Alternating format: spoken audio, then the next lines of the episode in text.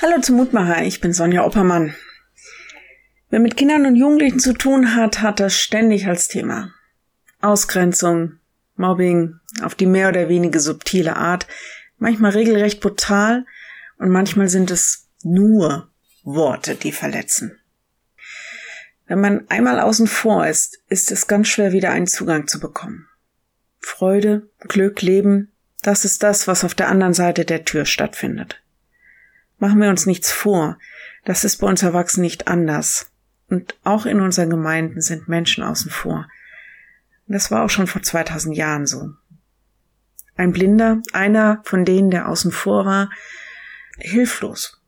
Anders als die, die normal waren. Sie hatten alles, er hatte nichts.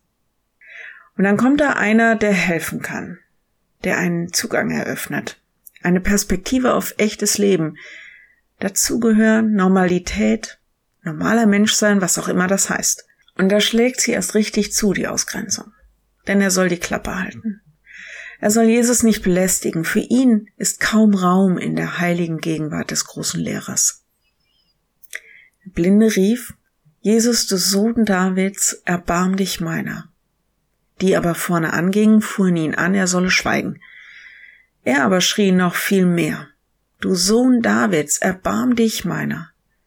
Lukas 18, 38 und 39. Sie sagen, er soll schweigen. Aber für ihn ist das die Gelegenheit und er lässt sich nicht den Mund verschließen. Seine Sehnsucht nach Leben, nach Glück und nach Heil ist so groß, dass er diese kostbare Gelegenheit nicht einfach verstreichen lassen will. Und dann wird eines deutlich. Jesus ist ein Gott, der uns sieht.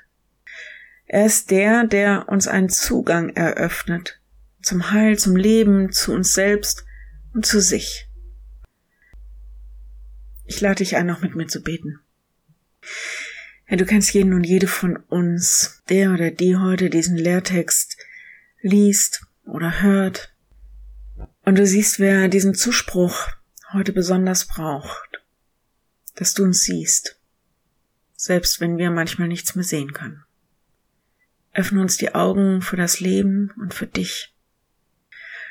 Herr, und öffne uns auch die Augen für die Menschen um uns herum, die keiner ansehen will, die mit denen keiner zu tun haben will.